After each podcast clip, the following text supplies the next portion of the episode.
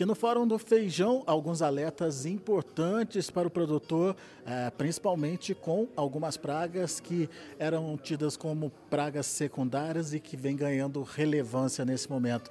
Para trazer esse alerta para a gente e, e é, ajudar a gente a identificar quais são os novos problemas aí na produção de feijão, está aqui comigo o Fabrício Andrade. Ele é consultor e pesquisador da AgroSet Rural. Alertas importantes, afinal de contas, são pragas com potenciais é, de, de, prejuízos bastante significativos aí para o feijão, né, Fabrício? Perfeito. São pragas emergentes né, na cultura do feijão que juntas estão trazendo um prejuízo enorme para o agricultor. Né? Além de queda de performance de inseticida, o produtor está adotando moléculas que não têm eficiência para essas novas pragas e acaba tendo um prejuízo dobrado, né? perda de produção e um gasto desnecessário por moléculas inadequadas no manejo. Hoje a gente chama muita atenção né, a Adélia plátula.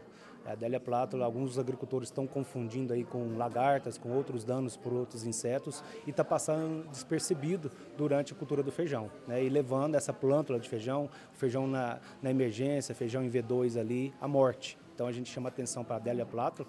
Que é uma larvinha. Isso, é uma larva e ela vai perfurar ali o caule do feijão e vai levar a planta à morte. Vai obstruir os vasos, não vai subir água e acaba desidratando e morrendo. Mas ela promove esse ataque inicial à planta, então.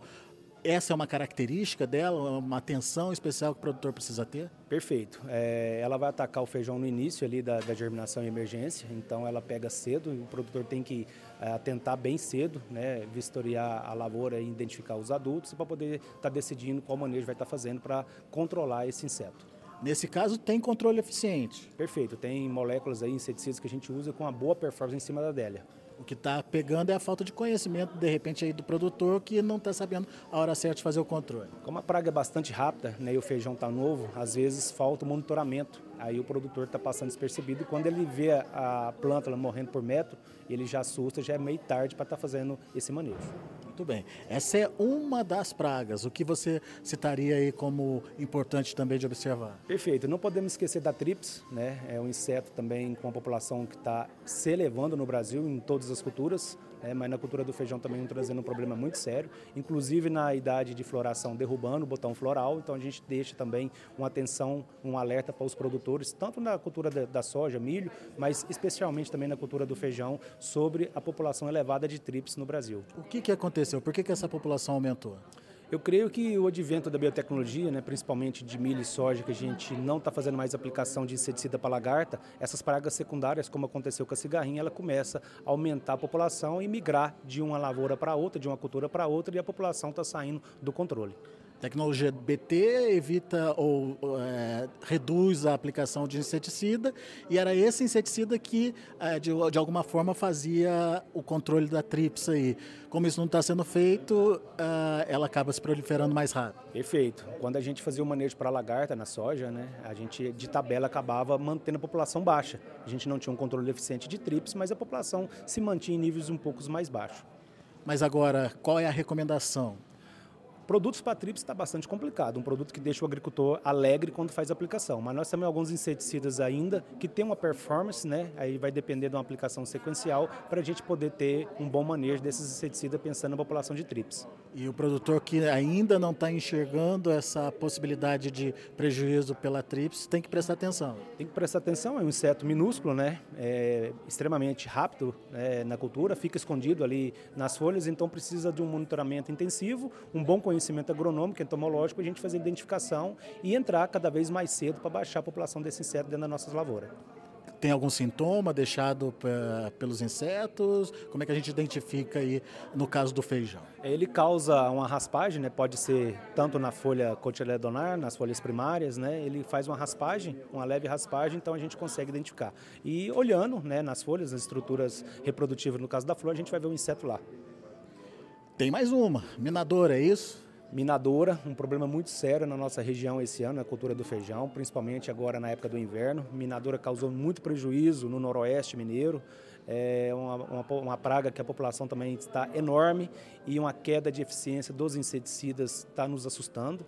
Além dos inseticidas, a gente está manejando a própria planta através de caulinita, através de silicatos, por exemplo, para tentar confundir um pouco esse inseto e dificultar a ovoposição dele e a gente atrasar ah, os danos que essa larva está trazendo. É, esperar o controle só de inseticidas que eram usuais da minadora hoje já não funciona mais. A gente usava muita bamectina. Hoje a gente não tem uma performance satisfatória da bamectina em cima dessa praga e está fazendo agricultor ir atrás de, de outros inseticidas que eleve então o controle dessa minadora. Hoje é, esse ataque da minadora está concentrado em alguma região especial é, já dá para dizer que é um problema no Brasil? Ela está bem alarmante nas regiões produtoras no Brasil, a nível de Brasil.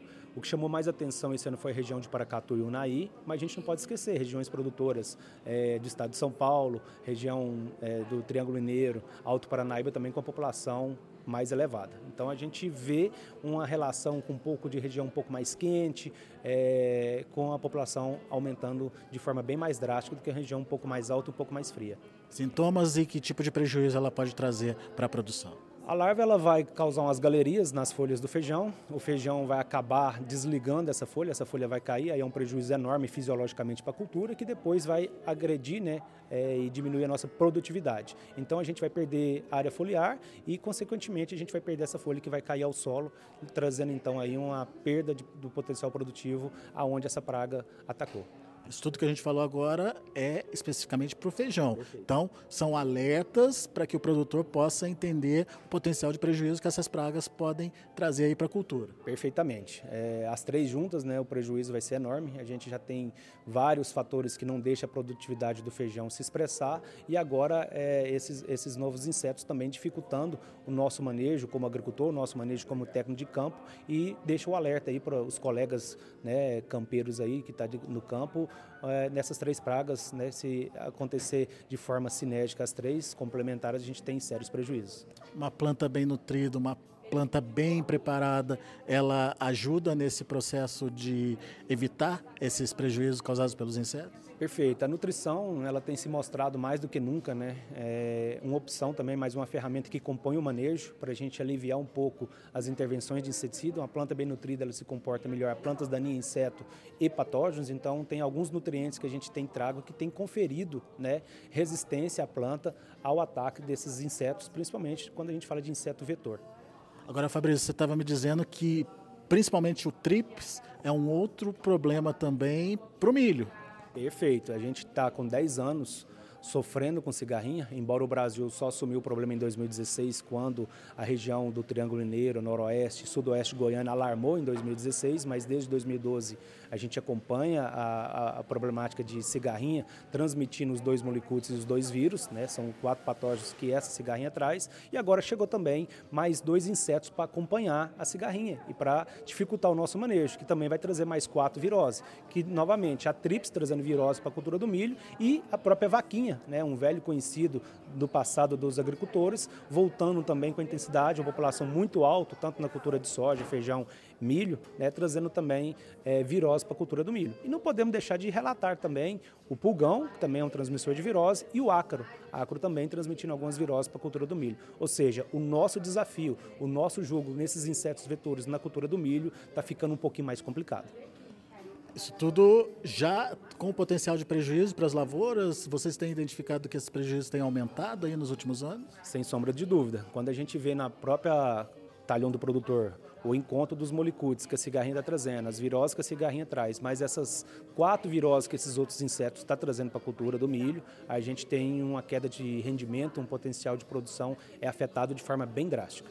E como é que faz para é, fazer um controle eficiente aí no caso do milho? É, no milho, a gente tem pregado o início do controle desde a emergência da cultura do milho. É uma fase que o produtor não gosta de fazer, porque tem pouca índice de área foliar, mas é o período mais crítico de aquisição dos molicutes é, essa fase do charuto, VE, como queiram chamar, e a gente segue né, para o período crítico V2, V4 e V6. Quando a gente terminar é, esse período crítico V6, a gente vai então pensar na indução de resistência dessas plantas também, conferindo né, um manejo, não só pensando no inseto vetor, mas a gente vai pensar no nosso paciente, na nossa planta hospedeira, né, que, é o, que é a cultura do milho, que vai também ter esses molicutes lá dentro, causando né, todos esses sintomas é, de doenças que podem ser favorecidas pelo ataque, né? É, são patógenos que vão conseguir colonizar os vasos condutor, levando a planta a uma debilitação, uma má absorção de água e nutrientes, levando a planta a um quadro de doença sistêmica. Então, é bastante problemático. Esse quadro de doença sistêmica, ele favorece fusário, ele favorece pítio. Então, a gente vai ter uma associação muito grande de problemas no final da cultura. Muito bem, portanto, fica o alerta aí para você, produtor, para você que está nos acompanhando. Atenção para essas novidades aí é, em termos de pragas e até doenças no feijão e também no milho, como descreveu aqui o Fabrício para a gente. Ah, pragas que eram consideradas secundárias estão ganhando relevância. Vamos prestar atenção nisso. Daqui a pouco a gente volta com outras informações e mais destaques. Música